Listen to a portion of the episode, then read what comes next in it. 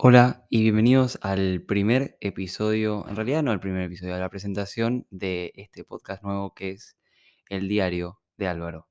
Eh, no diario en el sentido de tipo diario así como el medio de comunicación, sino como el journal. Todo lo que me pase, tenga ganas de hablar, tenga ganas de contar, lo voy a poner acá.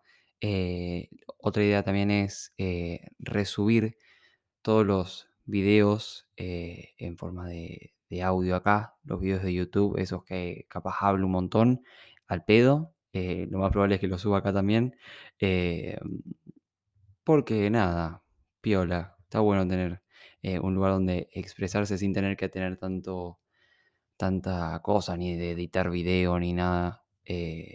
solo charlar gratamente con otra persona.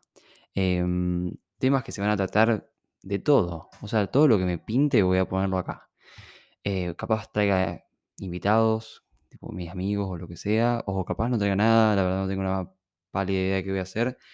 Pero em, me encantaría que esto se perdure en el tiempo. Así que nada, eh, nos vemos en el primer episodio que seguramente lo subiré en un rato. Adiós.